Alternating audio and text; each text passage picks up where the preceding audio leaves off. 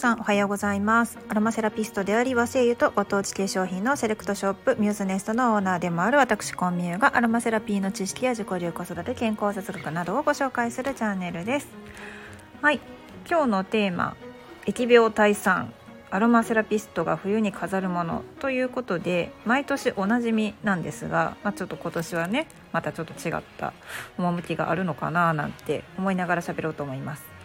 はい。コロナの新規感染者数がだんだん減ってきましたね。うん、ほとんど何て言うんですかね。まあ収束している状態に近いですよね。その毎日その数が発表されますけれども十何人とかね。あの大都市圏でも少ないと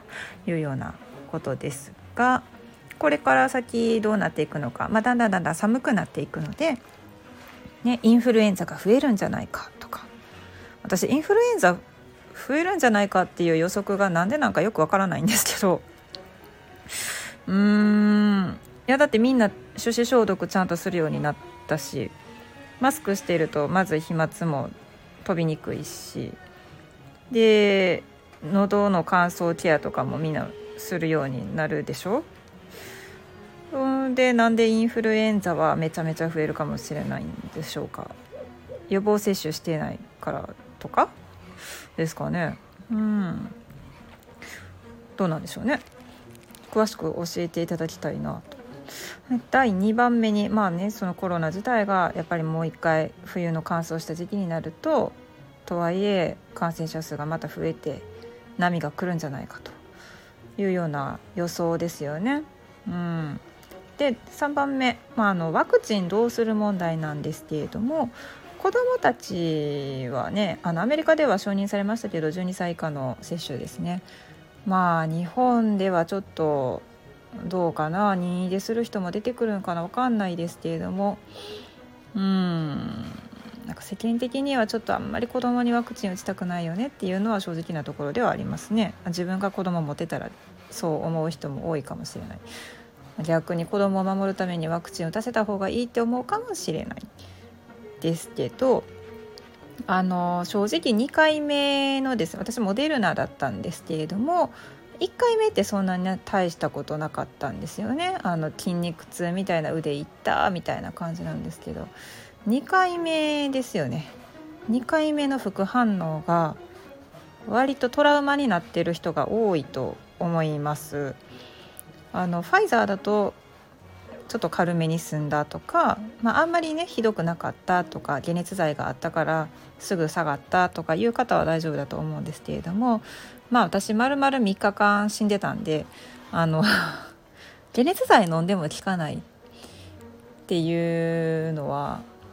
やっぱしんどかったですね。であとはその熱が下がらないのとまあ、コロナ特有なのかもしれないんですがあのすごい倦怠感、まあ、やっぱりこのしんどいんですよね。なんかインフルエンザのあのガーッと熱が出てあ今体がめっちゃ戦っている。これが終わればこれが終わればっていうような感じがなんかないんですよ。なんていうのかな。なんかすごく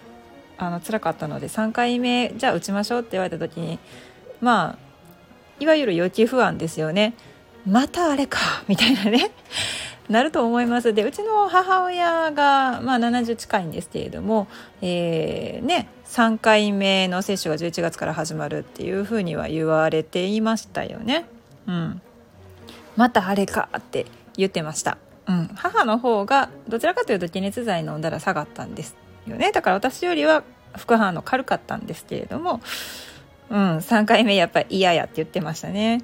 で子どもたちは、まあ、まずもってまず打てないんで身を守る術っていうのが、まあ、ワクチンつまり抗体、ね、獲得できないわけですよね。自然免疫で勝つしかないんですよね。まあそういう風潮の中なんですけれども毎年毎年あのアロマセラピストがですねよく冬にお守り的に作るものがあるんです。それが、まあ、ポマンダーと呼ばれているものなんですね。でポマンダーって何なんやっていう感じなんですけれども一般的にはヨーロッパの方でオレンジが使われているオレンジポマンダーが有名です。で、えー、っと簡単に言うとあのオレンジの皮に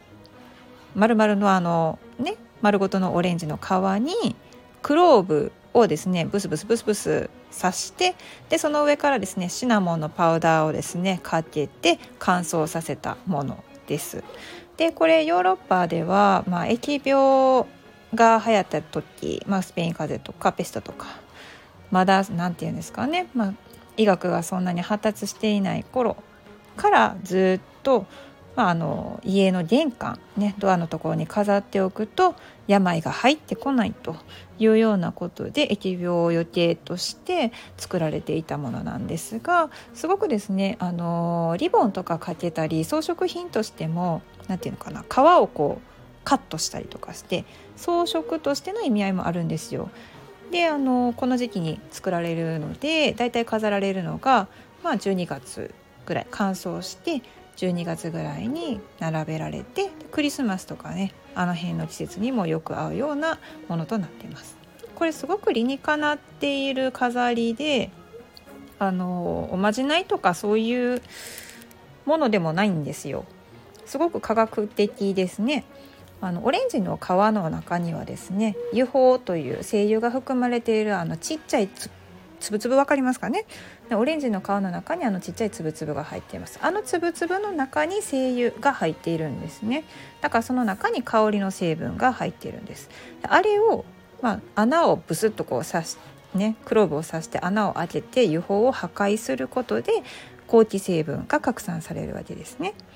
でその刺してあるクローブなんですがこれがですねまあ日本語で言ったら長寿ですね。で含まれている抗菌成分がオイゲノールがめっちゃ多いオイゲノールってすごい強いんですよね抗菌作用とか抗ウイルス作用がめちゃめちゃ強くてあのクローブを入れたジップロックにゴキブリを入れても死なないんですけどこれがクローブの精油を染み込ませたコットンとか脱脂綿とかと一緒にゴキブリを入れるとゴキブリ死んじゃうっていうぐらいあのオイゲノール強いです。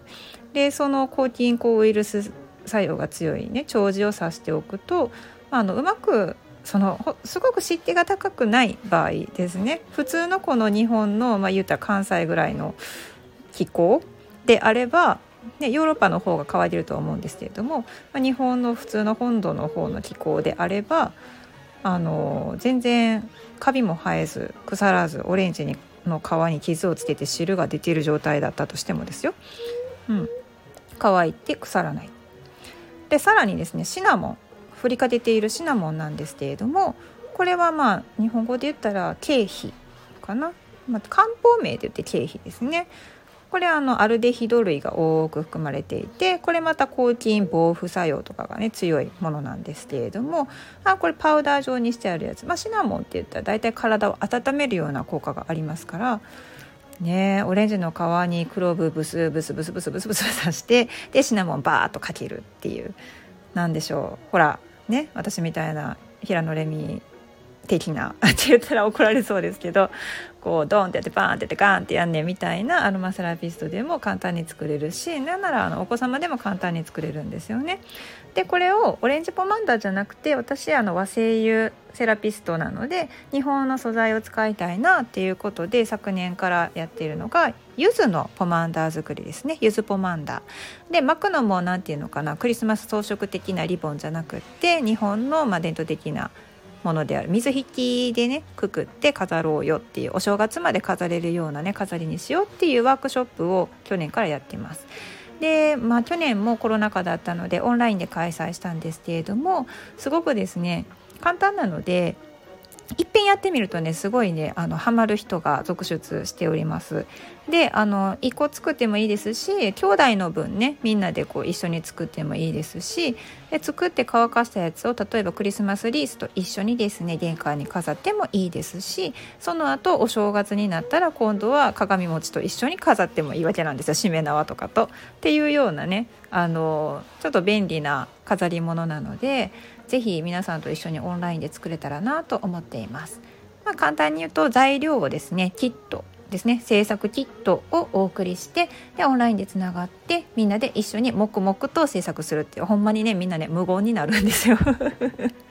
作ってる間楽しいからねなんか集中してもうマインドフルネス状態でねオンラインやのにみんなね下向いてね無言っていうね そういうワークショップになると思うんですけどあの作ってたら楽しいので是非一緒にやりましょう。というわけでお知らせとあとそうですねチケットは多分 PTX の方でやろうかなっていうの。PTX と,、えーと、ミューズネスのお店のベースの方と両方で申し込めるようにしとこうかなと思っています。はい。で乾かすのに大体1ヶ月ぐらいかかるので11月中の開催になりそうですね。またあのご覧いただければと思います。以上。和製油とご当地コスメの専門店ミューズネスのオーナーコンミューがお届けしました。ではでは。